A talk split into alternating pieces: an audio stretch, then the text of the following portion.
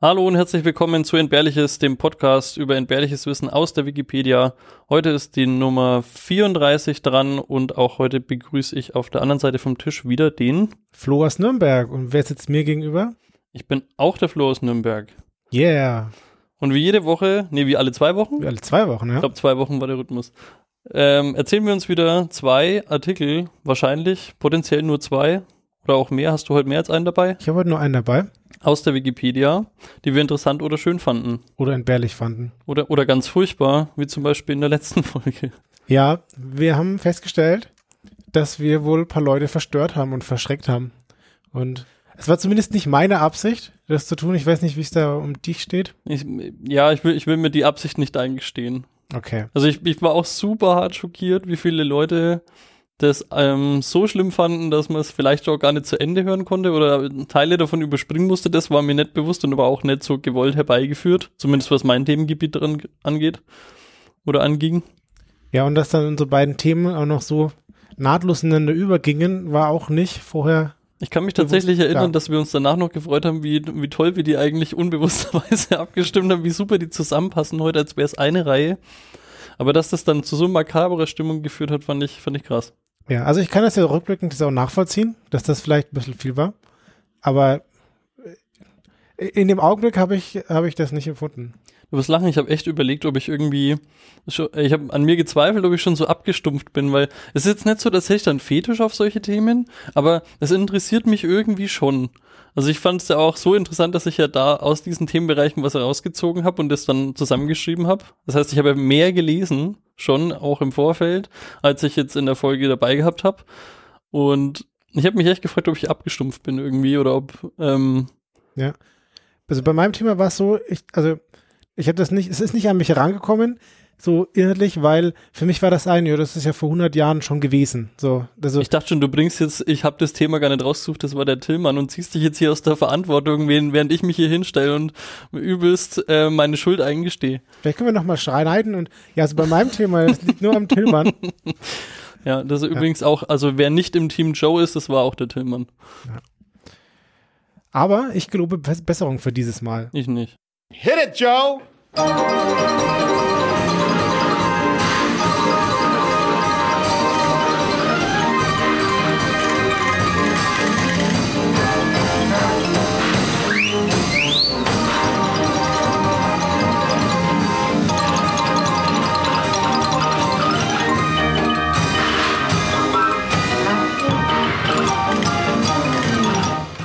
Das ist jetzt äh, eigentlich fast ein bisschen krass, weil jetzt hat der Joe hat gerade das erste Mal seinen Einsatz so ein bisschen verpasst.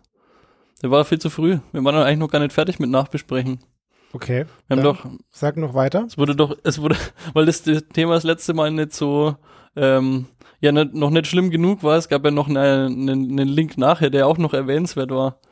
Stimmt. Das habe ich Aber das war vergessen. Für, das war für dein Thema zur Selbstmumifizierung. Willst du oder soll ich? Nee, das kannst du besser vortragen. Ich habe es nicht mehr, also ich habe es nicht vorbereitet. Ich habe es auch nicht vorbereitet, aber ich habe okay. ihn zumindest gelesen oder halb überflogen, weil da, es ging auch um Selbstmumifizierung, so ein bisschen. Ja. Und es ging darum, dass, glaube ich, der japanische Staat wollte seinem ältesten Einwohner, Bürger, einen Orden oder sowas verleihen.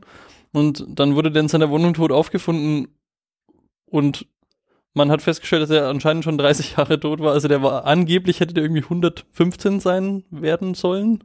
Ja. Und er wurde tot aufgefunden in seiner Wohnung mit einer Zeitung von 1978 daneben oder so. Und die Familie hat ihn einfach nie als tot gemeldet, damit sie weiterhin die Rente kassieren. Das ist schon krass. Das ist schon auch hart. Ja. Der, also, ja. Dass man das so lange durchziehen kann, aber. Hm. Ja, ich fand das auch witzig, weil in dem Artikel, äh, übrigens danke Nico, ja wurde dann auch noch betont, dass dann eine Initiative in Japan ergriffen wurde, dass alle über 100-Jährigen nochmal kontrolliert, wenn sie überhaupt noch am Leben sind. Das fand ich übel geil. Weil ich meine, äh, da klingt dann mit dir einfach das Telefon und so, ja, leben sie eigentlich noch? Ja. Äh, glaub schon. Und dann legen die wieder auf. Also, oder, oder auch nicht. Ja, die müssen da mal vorbeikommen. Also da kann ja jeder sonst sagen, ja, ich lebe noch. Ja, und dann, und also das finde ich eigentlich das Allergeilste, dann vielleicht ist so auch der Mythos zu erklären, dass die Japaner überhaupt gar nicht el viel älter werden als der Durchschnitt der Weltbevölkerung, weil man sagt ja immer, die Japaner, die leben so gesund, die essen den ganzen Tag Joghurt und was weiß ich noch alles. Und vielleicht ist das gar nicht so. Vielleicht bescheißen die einfach alle nur bei der Rente. Das könnte Und das nicht treibt den, den internationalen ähm, Altersdurchschnitt so hoch, dass man dann voll den Mythos von den alt werdenden Japanern im Kopf hat. Das ist eine interessante Theorie. Müssten wir mal überprüfen. Müsste man mal. Jetzt ist der Joe aber schon durch, jetzt irgendwie, das, es fehlt jetzt irgendwie die. der, der Joe ist jetzt schon durch. Na gut. Du hast, glaube ich, auch ein Thema vorbereitet. Ja, überraschenderweise habe ich heute ein Thema mitgebracht. Ich dachte schon, ich bin der Einzige. Und zwar habe ich jemanden mitgebracht und das ist der Jakob Maria Mirscheid. Noch nie gehört. Okay. Dem folge ich bei Twitter. Was? Und, ja, dem Jakob Maria Mirscheid, dem folge ich bei Twitter. Und zwar ist der Bundestagsabgeordneter von der SPD und er ist am 1.3.1933 in Morsbach im Hunsrück geboren. Und den kennt man, kennt nicht jeder, weil der ist eigentlich Hinterbänkler. Also der sitzt immer bei, der ist da schon seit 1979 eben im Bundestag, aber der sitzt immer nur in der Hinterbank und deswegen sieht man ihn nicht so häufig. Hey, Moment mal. 1933 Na, ist er seit- geboren. ist er geboren und seit 1979 ist er im Bundestag. Und es gibt auch ein, ein Foto von ihm. Böse Zungen sagen, er sieht aus wie ein Charakter von RTL Samstagnacht, aber mit Brille. Ich weiß nicht, ich kenne RTL Samstagnacht nicht, aber falls jemand einen Karl Ranseier kennt, Oh Gott, nee. Klingelt bei mir überhaupt nichts. also so sieht der Jakob Maria Mirscheid aus, aber mit Brille. Und wenn man den jetzt nicht so häufig sieht, häufig sieht könnte man überlegen, gibt es den überhaupt? Aber er steht auf jeden Fall im Personenverzeichnis vom Deutschen Bundestag und er steht auch in diversen offiziellen Veröffentlichungen vom Deutschen Bundestag. Und er hat auch auf der Webseite vom Deutschen Bundestag eine Webseite und da steht, ich bin weder eine Erfindung noch ein Patent, ich bin die Lösung. Wie der Verfassungsjurist Friedrich Nagelmann und der Berufsdiplomat Edmund F. Drecker, meine Kollegen bei der Judikative und bei der Exekutive, mit denen ich gerne zusammenarbeite, gehöre ich zu den Säulen unseres Staatswesens. Und du schaust mich so fragend an. Ich schaue ultra fragen, aber ich, ich rätsel auch immer noch, der muss so übel, alt sein. Ja, es gibt so einen kleinen Kniff, den gibt's nämlich überhaupt nicht. Okay. Das, da- ja, hm, okay. Der ist da eine Legende, der da, den, der da schon seit vielen, vielen Jahren rumgeistert. Mhm. Und ähnlich so wie die Erika Mustermann Ah, ja. Mhm.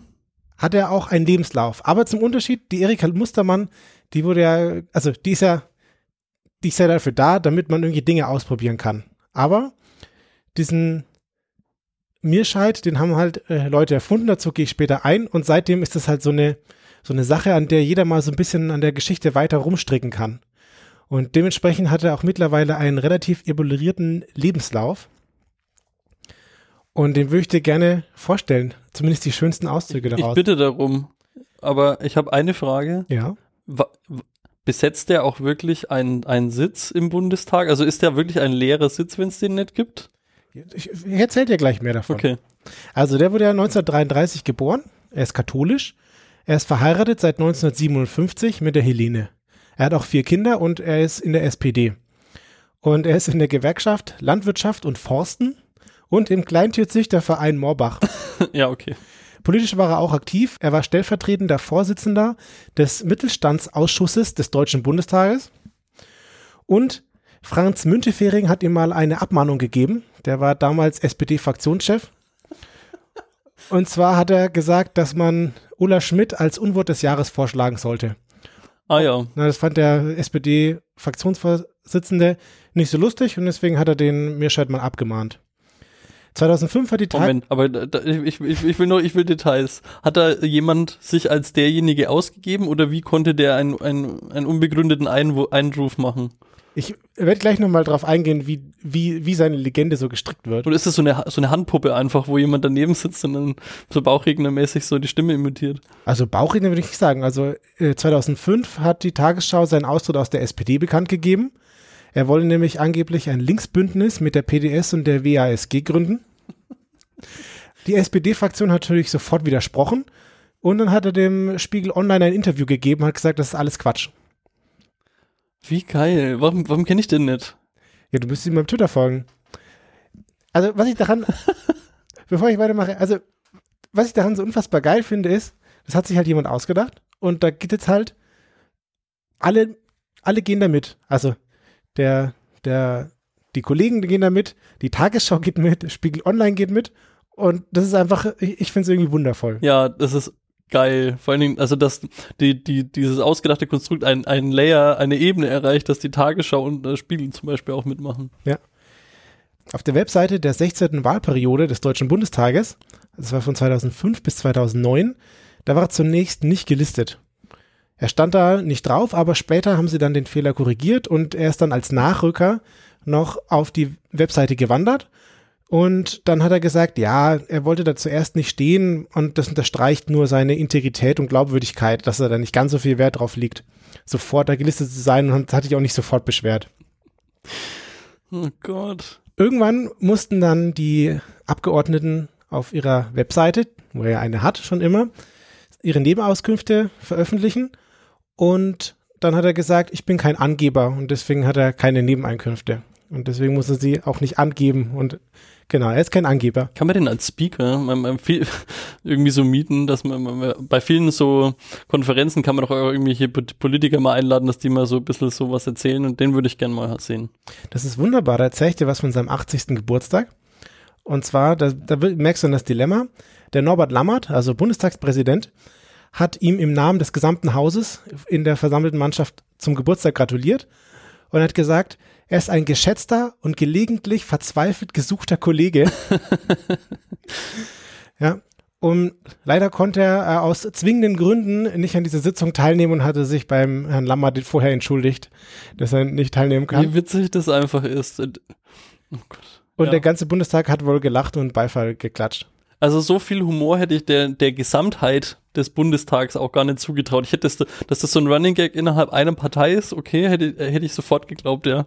Aber dass so das auch in so offiziellen Prozedere stattfindet, ist geil.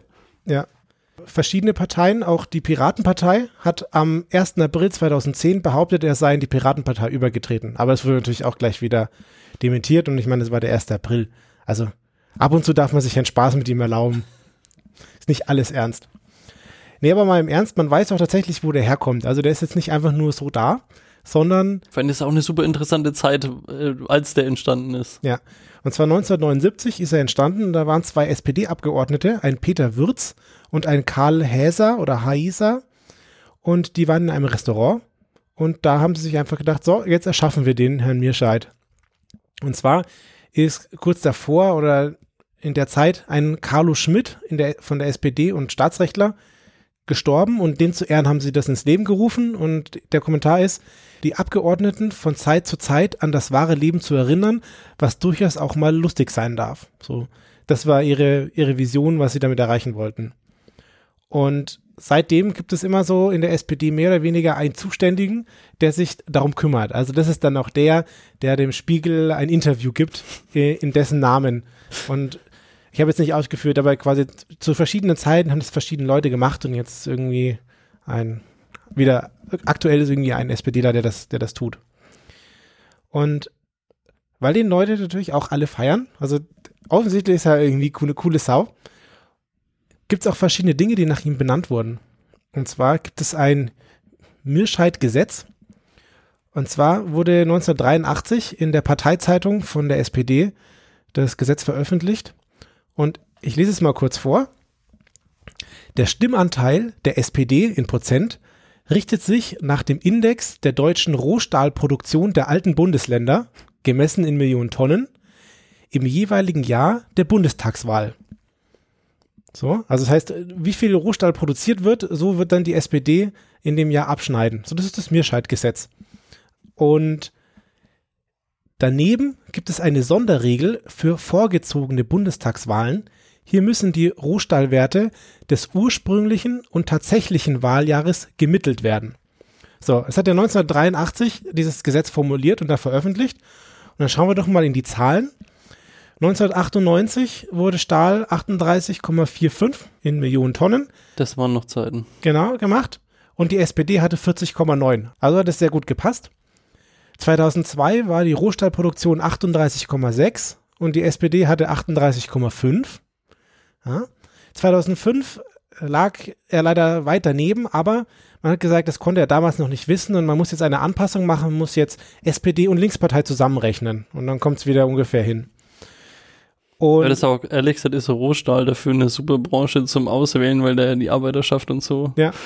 Arbeiterpartei. Also, Ach du Scheiße, ja krass. Die, die Aber die Idee ist witzig, die Idee ist richtig witzig, ja. Die haben sich da wirklich Mühe gegeben in seinem Lebenslauf. Und 2009, da hat zumindest die Tendenz gestimmt. Also die Rohstahlproduktion ist runtergegangen und die SPD ist auch runtergegangen. Also wenn ich mir aktuelle ähm, Werte so anschaue, denke ich mir, arme Rohstahlindustrie. ja, auf jeden Fall. Fun Fact, die Rohstahlindustrie passt ihren Umsatz an, äh, ihren Durchsatz an, ja, genau. je nachdem wie die Umfragewerte oh, der, der SPD stehen. Aber sie konnten es dann nicht so schnell runterfahren, die Rohstahlproduktion. Mhm. Dann gibt es den Jakob Mirscheid-Steg. Und zwar gibt es da zwei, eine Brücke zwischen zwei Bundestagsgebäuden. Und die wurde dann am 1. April 2004 als Jakob Mirscheid Steg eingeweiht. Und hat dann noch jemand so eine Plakette gedruckt und die dann da so hingemacht an diese Brücke zwischen den beiden Bundestagsgebäuden. Und dieser Steg hat es tatsächlich auch in einen Stadtplan vom Falk Verlag geschafft. Also da, der hat eigentlich einen anderen Namen, der Steg, aber da steht jetzt dann Jakob Mirscheid Steg. So gut. Und der hat natürlich auch einen Heimatort. Und in seinem Heimatort gibt es jetzt einen Jakob Maria Mirscheid Weg. Und das ist ein Wanderweg durch seine Heimatgemeinde. Der ist 15 Kilometer lang und der ist mit 14 Informationstafeln gespickt, die Aspekte aus seinem Leben und politischen Wirken darstellen. ja. Also Alle 14 sind leer, einfach. Ja, also oder halt. Der ja. war ja irgendwann mal stellvertretender Vorsitzender von irgendwas. Also. Ja, du gut, das war aber der Kleintierzüchterverein, oder? Mh, hm, warte, ich muss mal raussuchen. Es war, vielleicht gibt es den Ausschuss auch Ich finde es auch so geil, wenn dein, wenn dein Stellvertreter imaginär ist. Muss er einfach wirklich alles selber machen, du kannst. Ja. War stellvertretender Vorsitzender des Mittelstandsausschusses des Deutschen Bundestages. Also klingt jetzt nicht völlig unplausibel, ein Mittelstandsausschuss, aber ich weiß nicht, ob es ihn wirklich gibt oder ob es der Ausschuss des Mittelstandes ist oder was auch immer. Genau, und es gab in Berlin auch nochmal ein Café, das wurde nach ihm benannt und das war dann ein sehr beliebter SPD-Treffpunkt. Sehr gut. Und der Mirscheid ist nicht der einzige. Es gibt auch einen Karl Laupach, der ist auch in der SPD und das ist quasi der Mirscheid der Bremer Bürgerschaft. So, da hat sich dann auch einer gedacht, oh, wenn der Bundestag einen hat wie in Bremen, wir bauen auch unbedingt sowas. Und weißt du jetzt, ob der da wirklich einen Sitz hat im Bundestag? Nee, der hat oder? keinen Sitz, der hat auch kein, kein Stimmrecht. Aber, aber er wird einfach als Fun Fact auf, naja, also das, okay, Stimmrecht, das ist dann wirklich zu wichtig jetzt, dass man das jetzt dann irgendeinem so Gag hingibt, ja. Aber ob es da vielleicht irgendwie so einen abgestellten Stuhl gibt oder so für den. Oh, das wäre schön. Nee, das wäre richtig schön. Darüber habe ich nichts gefunden. Ich finde es auch schon cool, dass er es in irgendwie in offizielle Drucke oder so geschafft hat oder dass er halt auch auf der Webseite so gelistet ist als Abgeordneter mit dem, also wenn man das Bild sieht, dann wird unmittelbar klar, dass das irgendwie offensichtlicher Quatsch ist. Aber äh, ich finde es schön, dass alle diesen Spaß einfach mitmachen. Ich stelle mir das auch so toll vor, als, als die AfD in den Bundestag eingezogen ist und die einfach den Gag wahrscheinlich nicht kannten. Ja, das und, kann gut sein. Und einfach irgendwie so ein paar SPD-Abgeordnete, die dann irgendwie im, im Gang oder so aneinander vorbeigehen und dann, ja, das macht der habe ich den Namen vergessen. Wie der Mirscheid? Der Mirscheid, der macht das, der muss er einfach da melden und dann, ja, wieso? Ja, den, ja, melde ich halt mal bei dem jetzt mit einem Scheiß. Es gab auch mal, jetzt war ich den Namen nicht rausgeschrieben, es gab auch mal eine Verwechslung mit seinem Profil.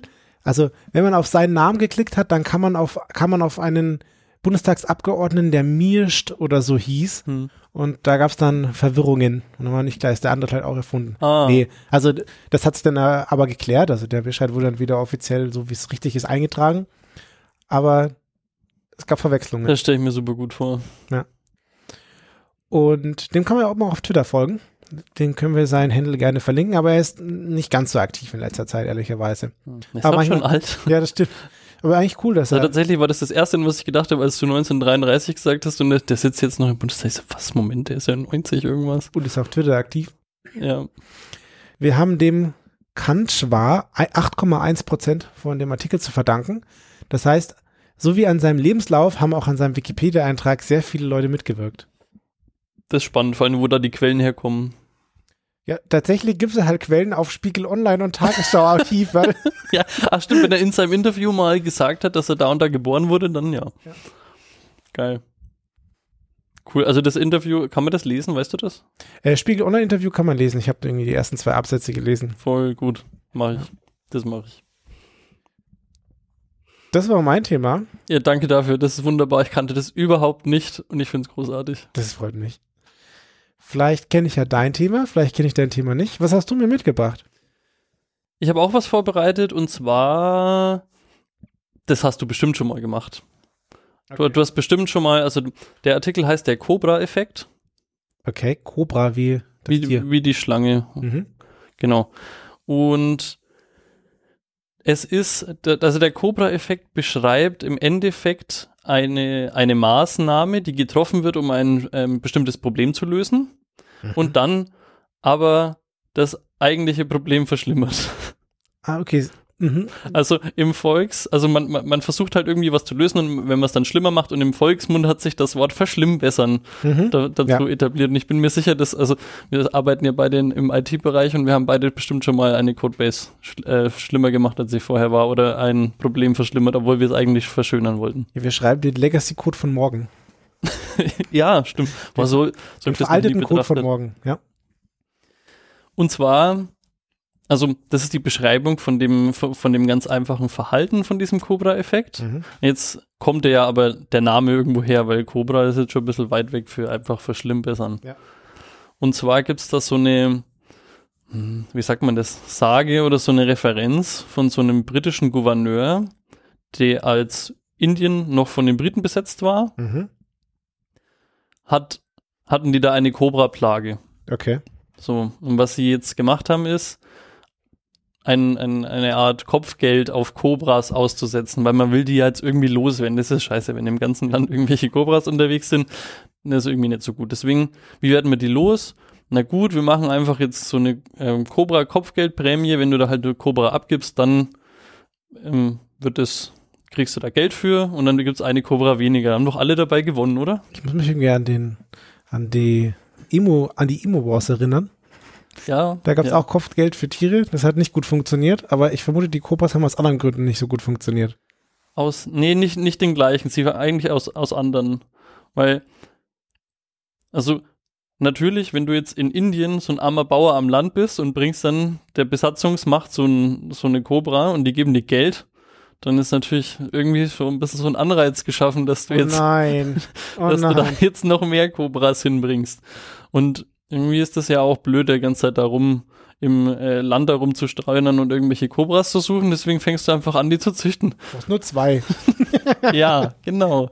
Und dann haben ganz viele ähm, Einheimische eben angefangen, Cobras zu züchten, Mhm. um dann noch mehr von diesem Kopfgeld abzusahnen, weil man die ja beseitigen wollte. So. Und das ging dann so eine ganze Zeit und irgendwie hat man gedacht, man, das ist ja schon krass jetzt irgendwie. Vor allem, die werden auch immer jünger, die Tiere, weil es ja eigentlich wurscht ist, wie lang du die jetzt, also wann du die fängst. Das spielt ja für die Besatzer da oder für den, die jetzt loswerden will, keine Rolle.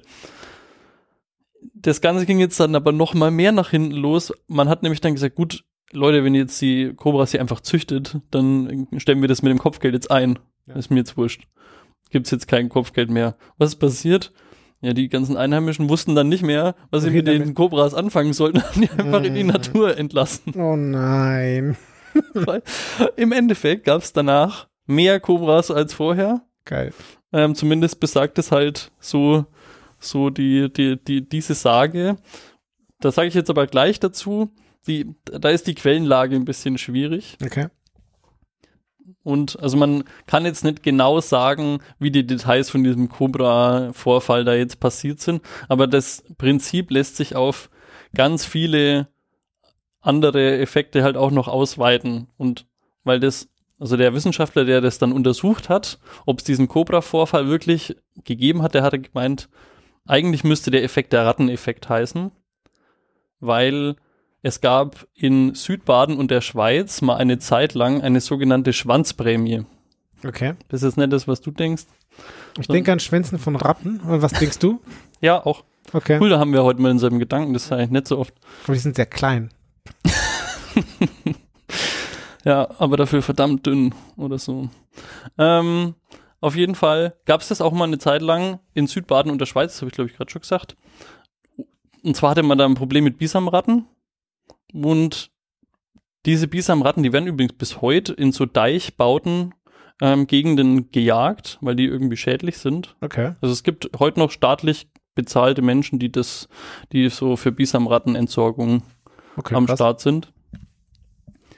Und ja, natürlich, was ist jetzt da passiert? Die Leute ähm, schneiden da irgendwie die Schwänze ab von den Dingern und setzen die halt einfach wieder aus. So. Weil, also das, das Ganze gab es jetzt nicht nur in Südbaden und der Schweiz, sondern das gab es auch in Vietnam. Da ist der Fall eigentlich am besten dokumentiert, aber es ist dieselbe Art Tier. Von daher fällt es auch unter die Schwanzprämie drunter. Man hat dann irgendwann festgestellt, hey, hier laufen überall Ratten ohne Schwanz rum.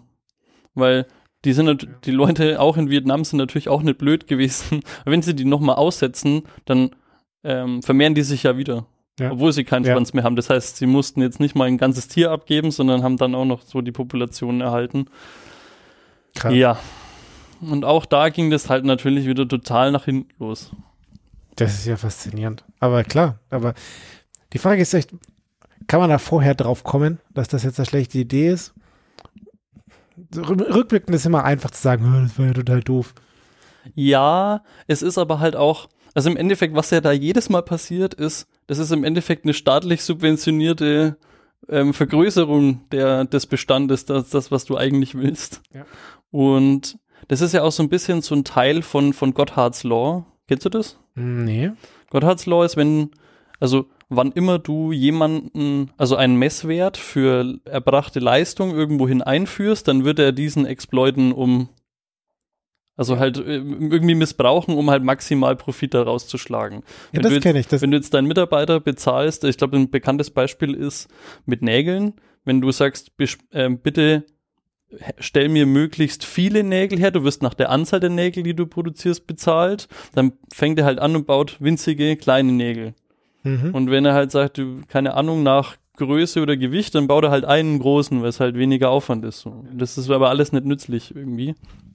Ja. Und egal in welche Art du versuchst, da Performance zu messen, wirst du immer irgendwie blöde, blöde Seiteneffekte oder werden Leute das ausnutzen einfach Ja, auf, ja. irgend- auf irgendeine Weise. Und dir schon, also ich finde, dass das eine Subkategorie ist, halt des Stand, Standes dann irgendwo, aber ich finde, das ist schon sehr, sehr ähnlich. ja, es geht auf jeden Fall in die Richtung, ja. Und bist du noch bereit für zwei weitere Beispiele? Ja, auf jeden Fall. Weil das geht nämlich auch ein bisschen, ein bisschen anders. Nämlich in China gab es mal während der Kulturrevolution, gab es mal die Four Pests Campaign, also die vier Plagen Ausrottungsaktion. Mhm. Super Sonder Los Wojos. Und da wollte man halt ähm, dafür sorgen, dass China den Umstieg in den Kommunismus möglichst rasch herstellt oder irgendwie schafft. Ja, genau. Und da ist das Problem, man hat irgendwie ein Problem gehabt mit allerlei Ratten, Fliegen, Stechmücken und so Sperlingen und halt allgemein Insekten. Mhm. Und deswegen hat man da auch angefangen, so eine Art, der war, war jetzt gar nicht so viel mit Belohnung oder Kopfgeld, sondern es war einfach so nur, man hat einfach seine Untertanen angewiesen, jagt jetzt die scheiß ähm, Spatzen, Mhm. so zum Beispiel. Oder halt die Fliegen oder die Ratten. Ja. Und was jetzt passiert ist, es sind über zwei, also laut Wikipedia-Quellen, über zwei Milliarden Spatzen in dieser Zeit getötet worden. Zwei Milliarden Spatzen. Ja. Krass, Ich habe extra rauskopiert, weil ich es auch nicht glauben konnte. Ja, es sind ja auch echt ein großes Land und so. und Aber zwei Milliarden. Okay, krass. das Töten von so vielen Spatzen Mhm. hat aber dann im Endeffekt dazu geführt, dass der Spatz ist natürlich der natürliche Fressfeind von ganz vielen Insekten. Ah. Man hatte in kürzester Zeit ein übelstes Insektenproblem und weil die einfach nicht mehr aufgefressen wurden. Du hast halt wieder mal das Ökosystem aus dem Gleichgewicht gebracht. Man erinnert sich an Ja. Emus und man erinnert sich an Hasen oder doch in, in Australien waren es Hasen. Wenn du da halt irgendwie reingreifst, dann Ja. kommt ganz schnell was außer, außer Gleichgewicht. So auch da passiert und es ging dann sogar so weit, dass man wieder ähm, Spatzen aus der Sowjetunion importieren musste. Weil vom damals Verbündeten konnte man dann neue Spatzen importieren, die dann wieder ansiedeln und einheimisch machen, damit man eben wieder diese Insekten wieder los wird. Und die hatten jetzt dann bestimmt andere, wieder andere Seiteneffekte. Ja, genau. Da war dann die, die Gehirnschnecke aus Futurama dabei und dann Ja, war die wieder aus ganz vielen Köpfen drauf gesessen und so. ja, das ist gut. Ja, ein letztes, ein letztes Thema habe ich noch dabei. Ja, eins hast du mir noch versprochen. Und zwar, das ist dann jetzt eher so aus dem Wirtschaftsbereich. Ich habe so ein bisschen Angst, dass so irgendwas kommt, was, was Impact auf mich hätte oder so. Ja. Oh, okay. Ähm, und zwar geht es um HFC 23. HFC. Also ich habe das noch nie gehört, ich glaube du auch nicht. Und zwar gab es mal von der EU eine Verordnung, dass man zur Reduzierung der Treibhausgase in 2005 kommen, gibt's ein, äh, ja, eine Verordnung, dass quasi Firmen ihre ähm, Scha Schadstoffe, wenn die die vernichten oder halt weniger davon produzieren, dann bekommen die sogenannte Carbon Credits. Ja. Und diese Carbon Credits konntest du unter Umständen unter gewissen halt zu Cash Moneys machen. Also konntest einfach Geld Mhm. in Geld umwandeln von der EU. So, jetzt hat man festgestellt, dass bei der Herstellung eines, also HFC 23 ist was, was du überhaupt nicht übrig haben willst. Auch nicht in der Luft. Das ist so ein, das schmeckt eigentlich nach nichts. Also man sieht also es ist ein durchsichtiges Mhm. Gas. Und wenn du das vernichtest, das ist der Stoff, mit dem du von der EU die meisten Carbon Credits bekommst. Mhm. Und wenn du viel davon vernichtest, viele Credits. Ja. Jetzt hat man festgestellt, dass wenn man ein bestimmtes Kühlmittel herstellt, fällt viel von dem HFC 23, also Fluoroform heißt es auch im Umgangssprech, äh, fällt viel Fluoroform an Ja. und wenn es viel anfällt, kann ich auch viel davon vernichten und bekomme dann viel Cash Moneys von der EU zurück. Geil. Und das hat dann 2013 dazu geführt, dass die EU die Fördermittel oder die Carbon Credit Ausbezahlung für ähm, die Vernichtung von Fluoroform aussetzt, weil es eben um in Beträge von Millionenhöhe pro Firma Was? Krass. an äh, Cash Credits ausbezahlen musste. Und die dahinter gekommen sind, dass sie diesen nur deswegen entstanden sind, weil sie eben diesen finanziellen Anreiz geschaffen haben. Das heißt, das ist eigentlich das. Paradebeispiel für den Cobra-Effekt. Ja. Du setzt einen Incentive, das oder halt, ja, oder halt einen Anreiz, dass etwas nicht länger hier existiert. Du willst es aktiv aus der Welt schaffen und daraus leitet sich der gemeine Unternehmer ab. Wenn ich mehr davon produziere, dann bekomme ich mehr von dem Reward dafür. Das ist ziemlich bescheuert. Großartig. Ja, ist geil. Menschen werden es immer wieder schaffen. Ja. Deswegen, also, andere, also ich glaube, was man, was man mitnehmen sollte, ist, jemanden irgendwie zu entlohnen dafür, dass er was wegschafft. Weil es geht ja immer darum, um Beseitigung eigentlich meistens. Mhm. Ist keine gute Idee, weil wenn er es auch schafft, es zu produzieren, dann wird es im Zweifel nur noch mehr und du hast halt im Endeffekt ein staatliches Förderprogramm für in dem Fall Fluoroform geschaffen. Ja. Oh, weia. Das ist. Jetzt aber, jetzt bin ich wieder dabei. Wie schwer ist das vorher, vorherzusehen? Also, nur weil da vorher irgendwie so ein einsamer Typ mit seiner Klingel rumgelaufen ist, dass es hier böse Credits auszuzahlen, kann der jetzt nicht sagen, er hat das jetzt alles vorher gesehen. Also, ich, ich kann aber es aber auch nicht sagen, die sind kann auch nicht sagen, die sind doch korrupt und dumm. Also, das, ach, ich weiß es nicht. Es ist auf jeden Fall schwer vorherzusehen. Also ich bin da völlig, ich rede da nicht dagegen, dass das schwer ist zu sagen, wie, äh, wie beseitige ich jetzt meine Cobra-Plage, ohne dass ich jetzt sage, oder ohne dass mir halt sowas hintenrum über die Füße fällt. Ja. Aber das ist, das ist ja wieder genau das, du am besten einen Messwert schaffen, der am, am wenigsten wie möglich missbraucht werden kann und dann sind wir halt wieder bei Gotthard's Law von vorhin. Mir fällt noch was sein. Es gab mal, ich habe mal so eine Doku gesehen und da gab es Leute, die haben sich für ihr Facebook-Gedöns, haben sie sich Likes gekauft, weil die Metrik mehr Likes, mehr, mehr gut.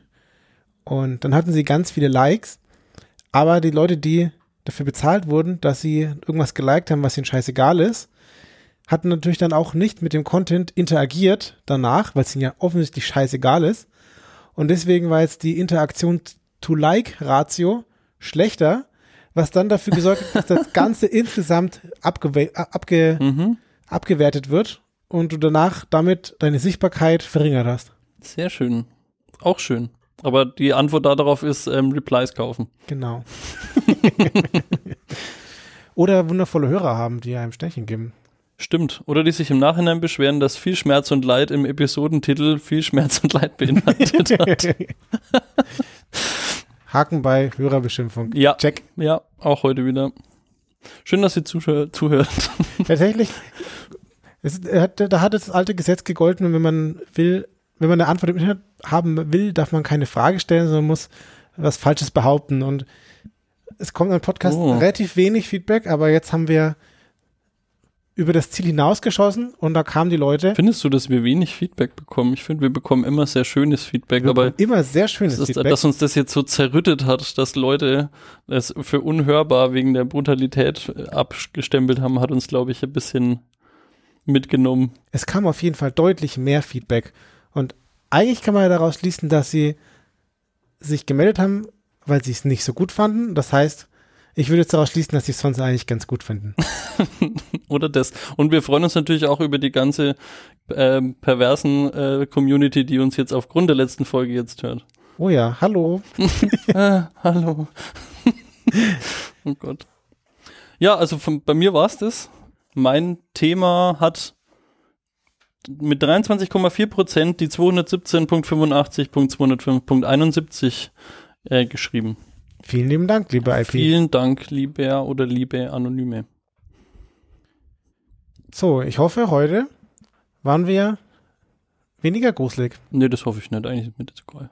Ich bin mir ziemlich sicher, dass wir heute weniger gruselig waren. Und Dank Nico ist wenigstens am Anfang jemand gestorben. okay. Ich bin froh, dass die Leute, also die, die das jetzt hören, haben ja bis hierhin gehört. Sage ich mal Dankeschön. Und wenn es euch heute wieder gefallen hat, könnt ihr ein paar Sterne hinterlassen oder einen Kommentar schreiben. Ansonsten, Ich schreibe einen Kommentar. okay. Ansonsten Dankeschön und bis bald. Ja, dann bis bald. Ciao. Ciao.